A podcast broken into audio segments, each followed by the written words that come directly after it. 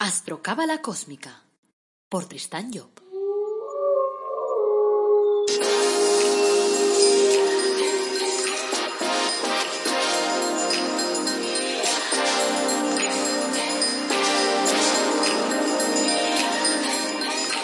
Astrocábala Cósmica, episodio 61.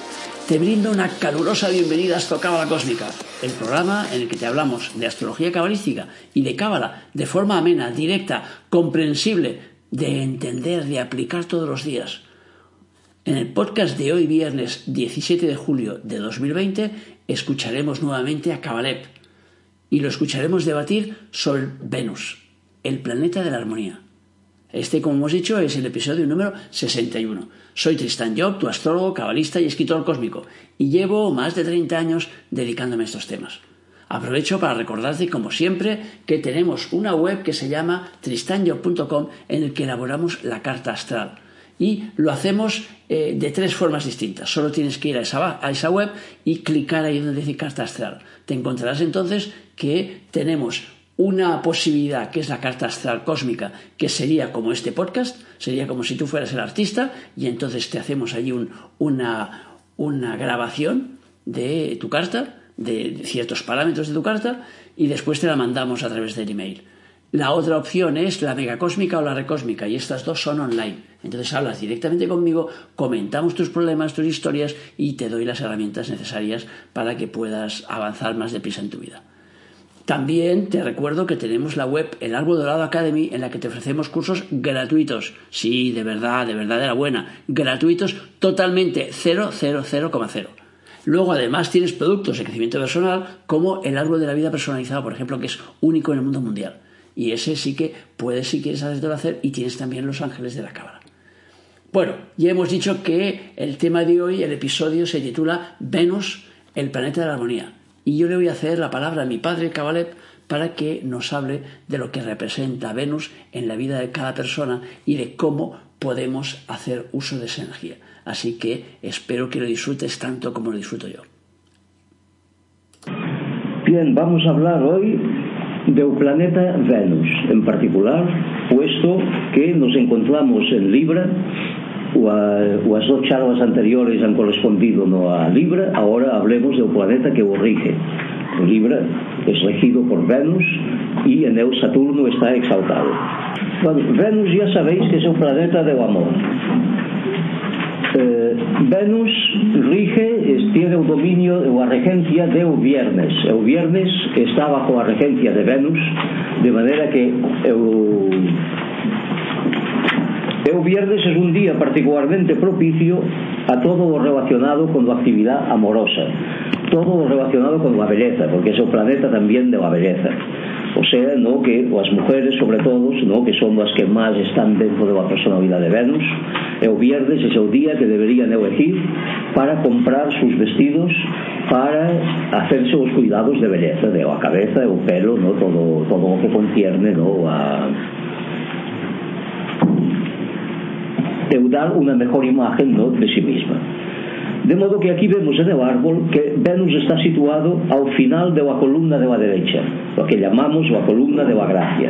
Vemos que lleva un nombre de Netza, está apuntado aquí la esfera, y esa columna, ya hemos dicho ao estudiarlo, que es la columna de la luz de forma que as energías creadoras viajan a través de la columna de la derecha, mientras que as energías estructuradoras de la materia viajan a través de la columna de la izquierda. De modo que Venus, o vemos aquí, que está ao final da columna da derecha, o sea que refleja en la Tierra a luz que Osma, o sea, Urano, que vemos aquí que está situado en lo alto de la columna de la derecha, refleja en el, en el cielo. De manera que Osma podemos decir que representa el amor divino y Venus el amor humano. Eh, Venus en su modo de expresarse exalta las cosas de manera que hubo notamos por su belleza, por su belleza, por su elegancia, de forma que ao actuar en el mundo material hace que as cosas sean bellas en particular. De modo que Oxma, en os mundos de arriba, crea o amor un amor que empuja o individuo a buscar a unidade de todas as cosas a decir todo es uno de manera que amo todo o universo porque en eu está a unidade de Dios. Venus se encuentra en un mundo de la multiplicidad y entonces todo es múltiple allí. Y el amor de Venus en ese dominio pues hace que nos encariñemos con una cosa determinada en detrimento de otras cosas. O sea nos lleva por el camino de la verdad por el camino de la luz hacia o amor de o particular. De modo que amando una cosa en particular, si la amamos en su totalidad, esta cosa nos ayudará a descubrir todo lo que está relacionado con esta cosa y después aparecerán otras relaciones y iremos descubriendo el universo entero. De forma que Venus es el que pone la ternura, el que pone el amor humano en las criaturas. Y ese amor humano se manifiesta que no mundo de abajo en el mundo de formación cabalísticamente ou a situación de Venus os tres eh, planetas Venus, Mercurio e Luna se dice que actúan en el mundo cabalístico de formación. Ou a franja esta é o mundo de formación donde se constituyen as cosas donde todo adquiere unha realidad. En astrología de, se dice que Venus, Mercurio e Luna son os, os planetas que instituyen la realidad los que eh, transmiten una influencia que otros planetas han creado y la convierten en algo real. De modo que Mercurio, que está en la columna de la izquierda, eh, constituye esa realidad a través del, del, aspecto crítico de las cosas y Venus a través de la cosa amable, a través del amor. O sea, que cuando ha habido un aspecto negativo, por ejemplo, de Mercurio, de, de, de Marte y de Saturno, que son planetas que se encuentran a niveles superiores, si Netza es lo que tiene que transmitir, o sea, Venus es lo que tiene que transmitir ese aspecto, eh, transmite o parte amable que pueda haber en ese drama. Y entonces el drama no llega a producirse. Ahora que hemos visto no, el pobre Sadat no? Que se ha muerto. Si Venus hubiese transmitido o aspecto que o ha llevado no, a, esa, a ese sacrificio seguramente hubiese sido un atentado en el cual hubiera, habido, hubiera resultado herido pero no hubiese resultado muerto. De forma que si estudiáramos el tema, cosa que no he hecho porque no he tenido tiempo prácticamente, pero si estudiáramos e o porqué, como ha podido suceder todo isto? En o tema de Sadat e en o tema mismo de da circulación do tránsito dos planetas, ya que estamos viendo que actualmente o Sol está transitando por Libra e ha formado unha conjunción con Saturno. De modo que a conjunción con Saturno sempre resulta restrictiva e sempre significa que o que representa o Sol, que representa precisamente os jefes de Estado, Saturno, ao disminuir ao poder un freno allí, es un freno ao poder, e este poder, este freno, puede llegar a ser no total es decir, puede llegar a ser una muerte, como lo que ha ocurrido ahora. ¿no? De manera que si lo estudiáramos veríamos que Venus no ha tenido participación, es decir, que no ha transmitido el aspecto que formaba el Sol y Saturno, un aspecto anual, ya que cada año se encuentran, o el Sol, el Sol encuentra a todos los planetas y se inicia un nuevo ciclo. De forma que Venus, en fin, para trabajar con Venus es preciso eh, que el viernes sería el día que tendríamos que dedicarle. Pero todos los días de la semana Venus está actuando también durante una hora durante tres horas sucesivas ¿no? primero no, uh, los siete planetas dominan una hora, luego vuelven a dominar otra vez otra hora, luego vuelven a dominar otra vez otra hora, hasta llegar ¿no? al cuarto planeta. O sea, aquí he traído una tabla, un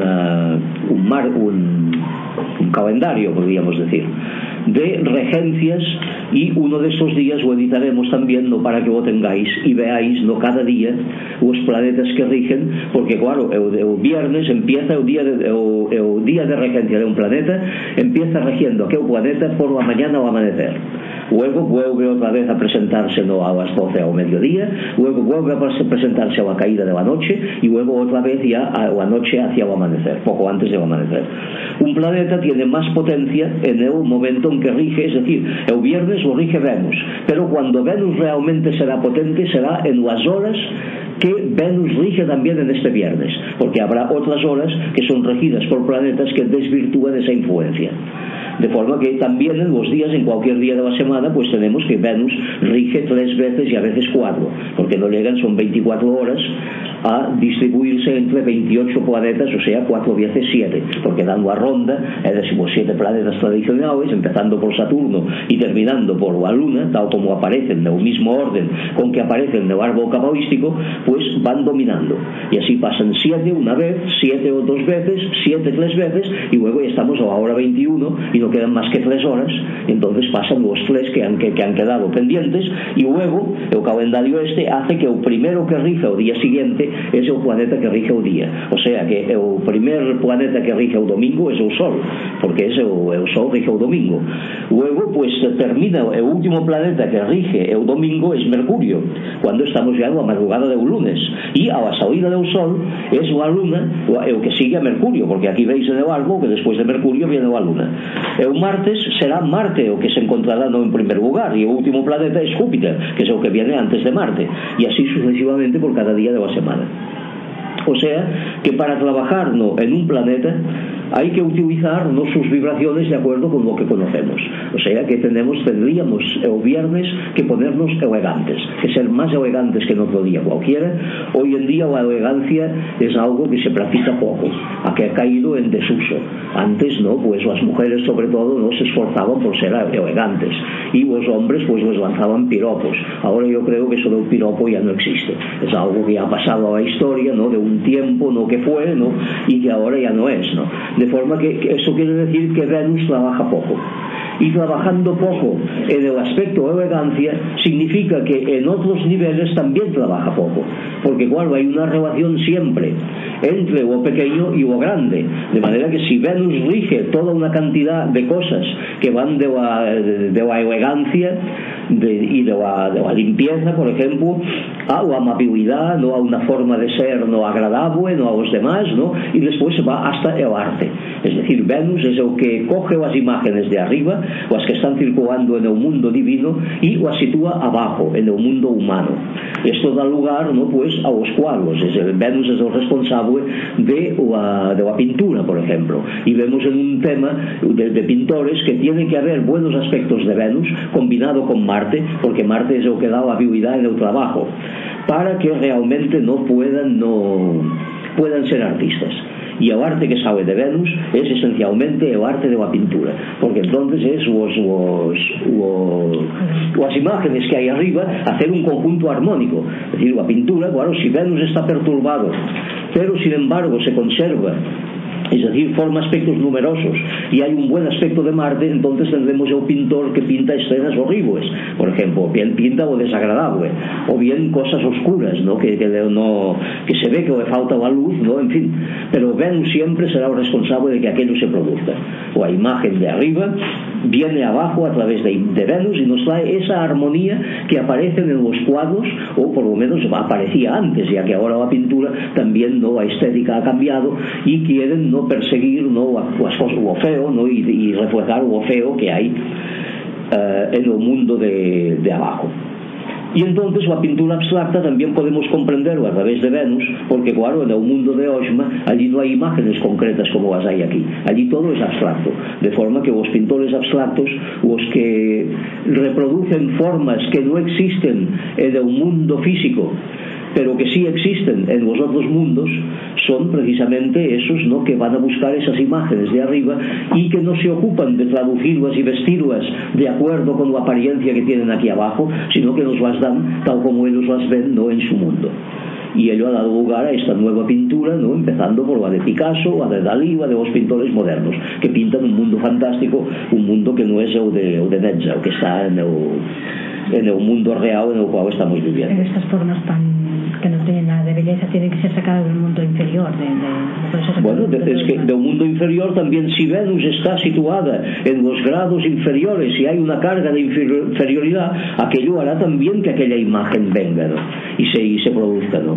o sea que las imágenes de horror es evidente que la inspiración viene de abajo de los mundos de abajo y no de los mundos de arriba pero siendo esencialmente Venus el que proyecta las imágenes esa, esa facultad de crear imágenes ¿no? pues existe existirá, en todos sentidos, y se producirá tanto si la inspiración viene de arriba como si viene de abajo. Rige el mundo etéreo, el mundo de, de los éteres. Eso es, ¿no? es decir, Venus rige, sí, é un mundo, é un mundo etérico, e sobre todo es va encargada de o éter luminoso. É o éter luminoso que conecta con a segunda región do mundo do pensamento, donde están o arquetipo dos deseos, do mundo do pensamento abstracto, pues eh, hace que, eh, que os cinco sentidos estén regidos por Venus. O sea que, eh, con, viendo a posición de Venus en un horóscopo, podemos ver si o a persona tiene los cinco sentidos se desarrollan de una manera correcta o bien si hay alguna dificultad en uno de ellos. Tendremos que ver, en fin, o estudio de Venus tal como hemos realizado o vamos a dar dentro da próxima lección, ya que a próxima lección de, me refiero ás escritas. Que tenemos proyectadas se refiere a Venus, entonces aparecerán los ocho rostros de Venus, ya que Venus no se manifiesta de una manera igual en, en una persona como en otra. Depende do grado en que se encuentre. Del grado, e algunas veces ya hemos hablado de os grados, que el o primeiro de cada decanato corresponde a Keter, el o segundo a Oxma, o terceiro a Vina, el o cuarto a Geset, el o quinto a Gébura, etcétera, etcétera. De manera que según que Venus esté situado en el grado 1, 2, 3, 4, 5, 6, 7, 8, 9 o 10, y luego se repite en cada decanato, puesto que cada decanato tiene 10 grados, entonces o rostro de Venus que aparecerá será distinto. De forma que entonces veremos, digo, no de acuerdo no con la posición de Venus, de acuerdo con el grado en que se encuentra, veremos cuál es, si forma malos aspectos, cuál es el sentido que falla en el individuo. Si es la vista, si es el oído, si es el olfato, es decir, uno de los cinco sentidos estará seguramente perturbado. De forma que siendo el planeta no que conecta é o mundo de vos arquetipos de, de vos deseos. Con o mundo inferior, a través de Venus nos vienen as experiencias sensoriales, es decir, no todo o que a través de vos sentimientos eh, producimos es Venus, es a posición de Venus en un tema o a que nos lo dirá de modo que según si estamos no en o si Venus se encuentra en signos de fuego entonces diremos que a actividade está actuando sobre o designio de unha maneira inconsciente que o individuo non é consciente de aún do que está realizando e que sus deseos son levados, no, es decir, es utilizado eu mismo por la divinidad para que vos, a través de vos deseos manifestar eh, su personalidad, manifestar o designio que lleva dentro, non manifestado a través do deseo. Si está situado en signos de, de agua, entonces está actuando en un mundo de los sentimientos, que es realmente donde su acción no es más eh, fuerte. Si está situado en signos de aire, pues estará situado en un mundo, está trabajando con los pensamientos. y eh, habrá una influencia directa de, de los sentimientos a, o a, o a maneira de pensar do individuo, o sea que o individuo pensará a través dos sentimientos, podríamos decir. E se si en os signos de tierra, no entonces estará trabajando ya a niveles materiales. De modo que de, a niveles materiales eh, Venus rige o signo de Tauro, e do signo de Tauro nos aporta o a belleza do mundo material, es decir, nos hace descubrir todo o bello no que existe no, en o mundo físico E eh, se o individuo tiene a intuición abierta, despierta, ello ha de decirle que esa beleza no es más que o reflejo de o que sucede en o mundo de arriba, en o mundo de Oshma de o cual Netza no es más que el lugar teniente, o lugar, lugar teniente de Oshma. De forma que toda esta belleza material es un pálido reflejo de la belleza y del placer, ya que Venus es también responsable del placer que nos dan las cosas, del placer que producirá este mundo de arriba cuando estemos instalados en él. Entonces, a través de Venus nos viene la apetencia de este mundo de arriba, de un mundo superior. O sea que si Venus no está corrompido, y si vemos a través de la, de, de, del cristal de Venus descubrimos esa belleza en los demás o a descubrimos en nosotros mismos, esa belleza será eh, el lazo de unión que nos lleva del cordón umbilical que nos une con los mundos de arriba. De modo que hemos dicho que para, para estar con Venus tenemos que utilizar sus virtudes de la forma que nos son conocidas. O sea, o a de la elegancia, o a de la pulcritud, o a de la amabilidad, toda unha serie de cualidades no que son as típicas e convencionales ya de Venus. Si todas esas as cultivamos, entonces nos vendrán las que no son aparentes, las que están más allá de la realidad ¿no? y podrá manifestarse en nosotros, podemos ascender a través de esta de este peudaño venusiano no hacia la espiritualidad, hacia los mundos de arriba. De modo que os, os viernes principalmente deberíamos dedicarnos a, a búsqueda de la vibración de Venus, es decir, ir a comprar las prendas con que nos hemos de vestir. El vestido es o, é o reflejo de nuestra personalidad, es decir, es lo más exterior que hay en nosotros. Pero ya hemos visto estudiando el árbol cabalístico que lo exterior no es más que una emanación de lo, de lo interior. Es decir, las vibraciones van pasando por cada uno destos, destos séfidas, destos centros de vida, hasta llegar a Yeso. En Yeso se instituye una imagen interna, como en el televisor, que vemos aparecer la imagen que eh, reproduce una serie de vibraciones que recibe el televisor provenientes no de lo exterior, entonces lo convierte todo ello en una imagen que nos lo da al exterior. Y eso también es el encargado de reconstituir esas imágenes procedentes de las pulsiones de cada uno de los centros de vida que vemos en el árbol sefilótico y las catapulta al exterior. O sea que nuestro vestido, nuestra forma de vestir, será el reflejo de lo que llevamos dentro, será una manifestación de nuestra personalidad. De modo que no puede ser, en fin, las personas que dicen, no, yo me he visto de cualquier manera porque, en fin, no tiene ninguna importancia. Bueno, no tiene ninguna importancia el vestir, pero lo que sí tiene, aunque no sea importante, es siempre el reflejo de lo que está dentro. De manera que es evidente que si llevamos vestidos sucios es que hay en nosotros una suciedad y ahora actualmente que hay la moda de, de la suciedad precisamente ¿no? donde se compran pantalones que estén sucios ya o al salir de la tienda o por lo menos que lo parezcan pues es evidente que esto refleja una, una época, esta época que estamos viviendo, ¿eh? una época de decadencia.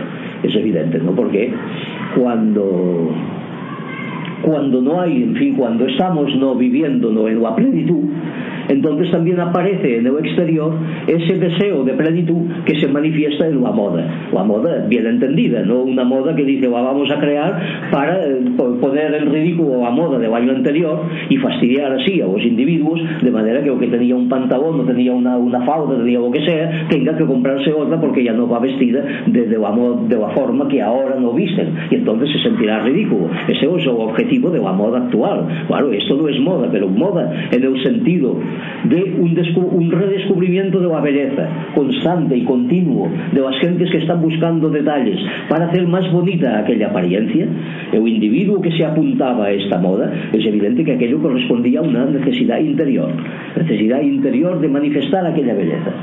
De forma que ahora esta necesidad de manifestar la belleza no aparece porque no existe. ¿eh? hasta cierto punto es una forma de, de querer superarse, de intentar superarse, de ser mejor, de ser más bien. Naturalmente todo nos lleva a ser mejor, es decir, si lo entendemos bien, ¿no? o afán de vestir mejor, ¿no? Aquello del domingo, antes había un, un vestido del domingo, e a gente se vestía no domingo no polo mejor que tenían, ¿no? Por qué? Porque o do domingo é o día del sol, é o día dedicado á la é o día que corresponde a esa séptima jornada a cual todavía no hemos llegado. Y que, que es el, el, precursor de esta jornada. Y, y, y, a través del domingo podemos ver en qué consistirá este, este séptimo día de la creación puesto que ahora estamos en el cuarto y vemos que la gente descansa que la gente no hace nada que la gente no tiene obligaciones laborales que el trabajo que realiza es un trabajo que lo hace porque quiere eh, pero nadie lo obliga. Bueno, nadie lo obliga después hay los que dicen yo si trabajo el domingo gano más y para ganar más no vamos a Ah, a trabajar o domingo. ¿no? Algunas profesiones que non poden dejar de trabajar. De forma que eh, eso que decíamos, decir, os fraios no que eh, dejan que sus microbios no pervivan y que no se lavan eh, para, que, para no destruir la vida divina, son gentes evidentemente que no han comprendido que en el mundo no solamente hay la vida divina, sino la vida humana creada por los hombres. Y esto lo hemos repetido muchas veces en estos cursos, que cuando el mal aparece de alguna forma, ese mal no, no, no corresponde nunca a los mundos de Dios. Es decir, no ha sido una creación divina, ha sido una creación humana. Es el resultado de unos actos que en determinado momento se pusieron en circulación y que esos actos conducen a determinados efectos que tenemos que liquidar nosotros mismos. De forma que siempre una acción humana o a que a o que ha generado aquello. Y Venus, naturalmente, tiene su parte humana, su parte perversa, como tienen todos los éfiras, es decir, la utilización que hemos hecho de sus energías. De manera que si Venus es la belleza y si en los mundos de arriba Oxma, que é su jefe, podíamos decir, pois se manifiesta por a apetencia de unha unidade, por querer no llevarlo todo a eu e decir todo es unha unidade, todo vive en mí de unha maneira excelsa e perfecta. En Venus, corrompido en la parte inferior, es unha apetencia por querer conquistarlo todo de manera que en, la, en, en el aspecto humano, el aspecto sentimental, pues nos daría la figura de Don Juan el don Juan ¿no? que hace la apuesta eh, de conquistar pues a cuantos más mejor a don Luis Mejías en aquel primer acto de Tenorio ¿no? que todos recordaréis y que entonces se, se, se, se encuentran al cabo de un año para contarse las conquistas que habían efectuado ¿no?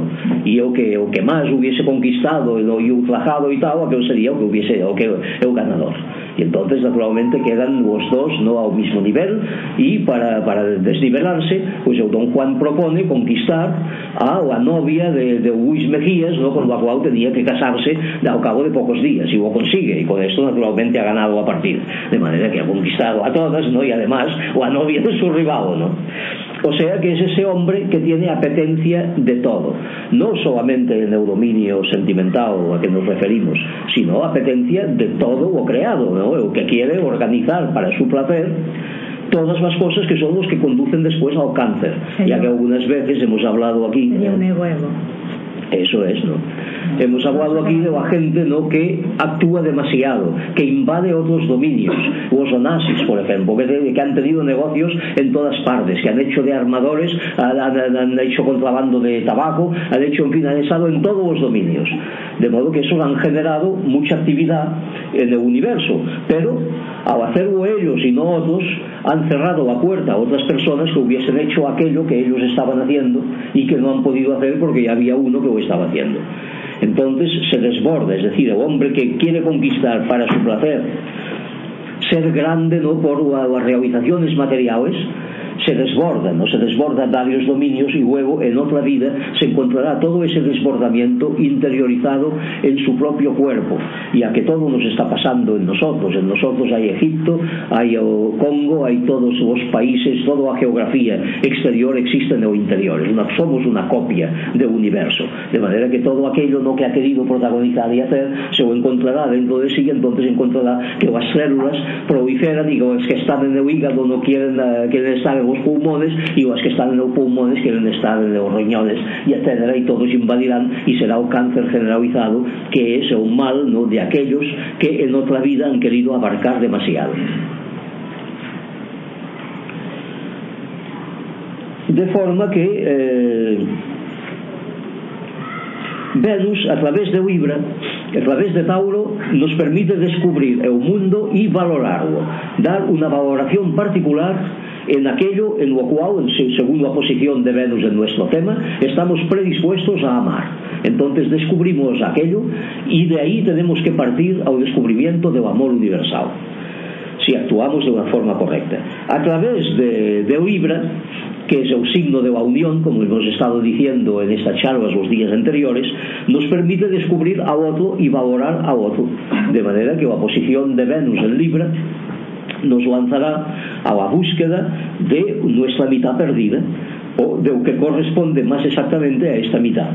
Esta mitad que en fin que ha ido evolucionando a lo largo de las vidas en nosotros mismos ya que una vez hemos sido hombres otra vez hemos sido mujeres de manera que ha evolucionado en el aspecto eh, luna y en el aspecto sol. E entonces, se si somos o sol en unha vida, es decir, o hombre, se si somos a luna en unha vida, es decir, a mujer, pues Venus nos permitirá descubrir o a parte que corresponde ao que nos somos, o a parte que corresponde á luna, ou a parte que corresponde ao sol.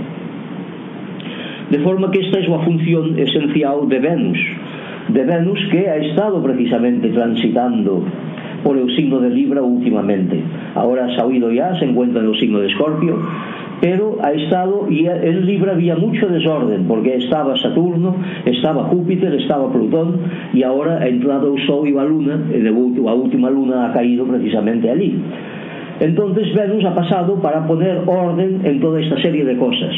Claro, el desorden das uniones es siempre el unirse a alguien con el cual no somos compatibles, con el cual no podemos coincidir.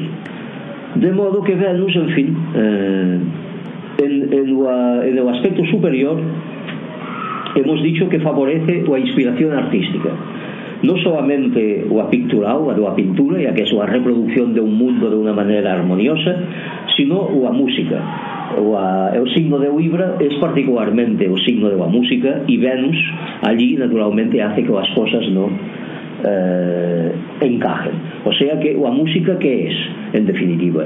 É ou as notas unir notas que puedan encajar entre sí de una manera armoniosa para dar lugar a una armonía a una situación armoniosa de forma que Venus vemos ¿no? que ao inspirar a música a un individuo pues o inspira ao mismo tiempo esta, esta forma de vivir armónica. Es decir, a música e o arte en general podríamos decir que é a exteriorización de as virtudes de Venus cuando, esa, cuando a interiorización no se ha realizado, es decir, cuando un individuo no ha realizado en sí mismo aquello que, eh, eh que, que, se produce en lo exterior para que tome modelo y que vea no cómo las cosas van. Es decir, Venus tiene que producir siempre la armonía interna, de manera que el individuo tendría que construir con los seres humanos esas sinfonías que el artista construye con notas sobre un papel. De forma que, claro, hemos visto, vemos eh, ejemplos en músicos, ¿no? este o, o, o Guerón, por, por exemplo, para citar un caso que me viene ahora a la memoria, que ha hecho tan bellas melodías, pero que en su vida ordinaria no ha sabido armonizarse con su mujer, que es la Carmen Sevilla, como sabréis, ¿no? Y que tuvieron en un momento dado que separarse. De manera que este, que es un músico y que siente, oye, la armonía esta, sin embargo, no ha sido capaz de traducir esa armonía en gestos cotidianos. Y entenderse con la persona que tiene al lado. Claro, con las personas, eso ya hemos hablado también muchas veces, es muy fácil entenderse con nosotros, entendernos con los que viven en Australia, por ejemplo, ¿eh? porque están tan lejos que no, no tendremos nunca problemas con ellos. ¿eh? Y, eh, claro, el problema lo tenemos siempre con la persona que tenemos al lado. Con esto quiere decir que si nos entendemos, si nos armonizamos con la persona que vive junto a nosotros, con nuestros padres, con nuestros hijos, con el marido, con la mujer, ¿no? Entonces es una garantía de que nos entenderemos con todo el mundo. Y cuando tropecemos con este australiano o con este chino o argeliano, ¿no? yo he visto estando en París cuando había un problema de Argelia, que había un grupo de intelectuales franceses que estaba muy partidario de los argelianos, que los amaba enormemente y que se sentía por ellos dispuesto a cualquier sacrificio y tal. Pero cuando obtuvieron su independencia, entonces, cuando entraron en contacto con los argelianos se dieron cuenta de que no encajaban, porque ellos querían decirles, eh, como pueblo inferior que consideraban en el fondo que eran, querían decirles lo que tenían que hacer. Decían, nosotros los franceses, que somos superiores, pues vamos a decir a estos cómo tienen que gobernar, y entonces pues harán una nación que será mar de feliz, eh, porque contando con nuestras con nuestra experiencia y su obediencia, pues haremos un pueblo ejemplar. claro, aquellos les dijeron que gracias, ¿no? que ellos querían hacer su, pueblo, su propio pueblo y no tener que, que recibir los consejos de los demás. O sea que el amor ¿no? hacia un prójimo se agota en cuanto entramos en contacto directo con ese prójimo y en cuanto tenemos que tratarlo de una manera cotidiana. ¿no? Es muy fácil amar de lejos, o sea que Venus propicia esa armonización. Y eh, unha das virtudes de Venus, si ejercemos, en fin, sus... Eh, sus virtudes es buscar en las personas buscar é o que pode encajar no con nosotros realmente.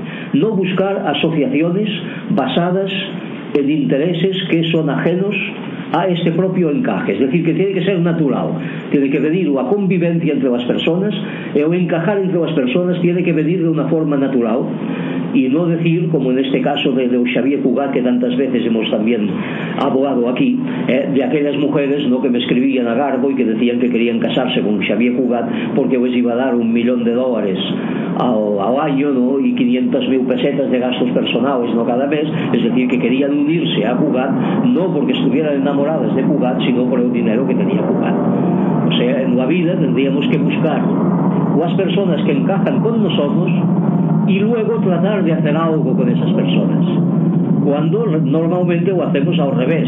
Es decir, decimos, bueno, necesitamos capitales.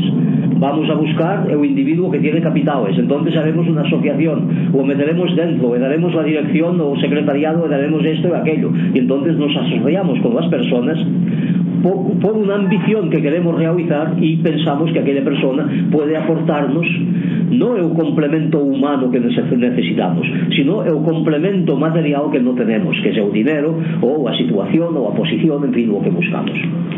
De forma que esta é la utilización perversa de las de, de las vibraciones de, de, de las virtudes de Venus. Y claro, si esta utilización perversa la ejercemos, nos encontraremos luego en otra vida vinculados a una serie de gente con las cuales no nos entendemos. Y es entonces cuando la vida pasa a través de dificultades y dificultades sin fin. Porque no hemos buscado esa unidad que as personas, todas as personas para nosotros tienen que ser, ya que o complemento podemos encontrarlo en numerosas personas, ¿no?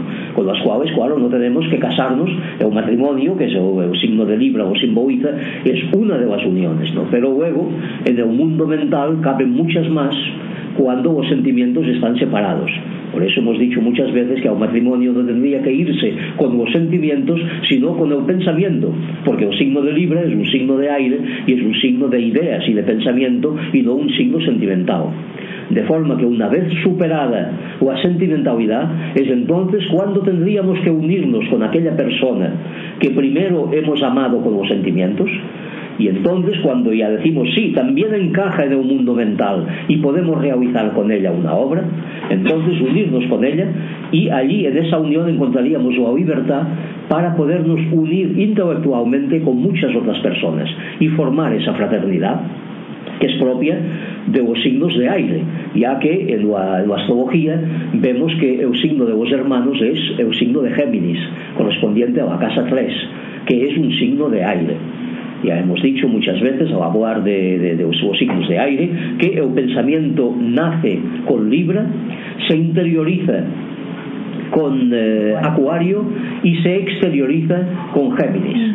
De manera que Acuario es el signo de los amigos y Géminis es el signo de los hermanos.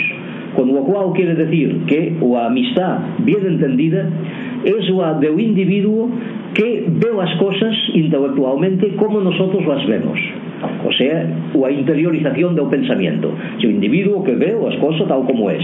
Pero é o hermano é aquel que participa porque no signo de Géminis é a exteriorización do pensamento con todas as responsabilidades que pueda implicar ya que o individuo que se equivoca no como Nasser, por exemplo, digo Nasser ese Sadat, eh, que ha muerto precisamente por sus ideas porque eu tenía unha idea de unha sociedade que non tenían os de su pueblo ou por lo menos non tenían os que o han matado.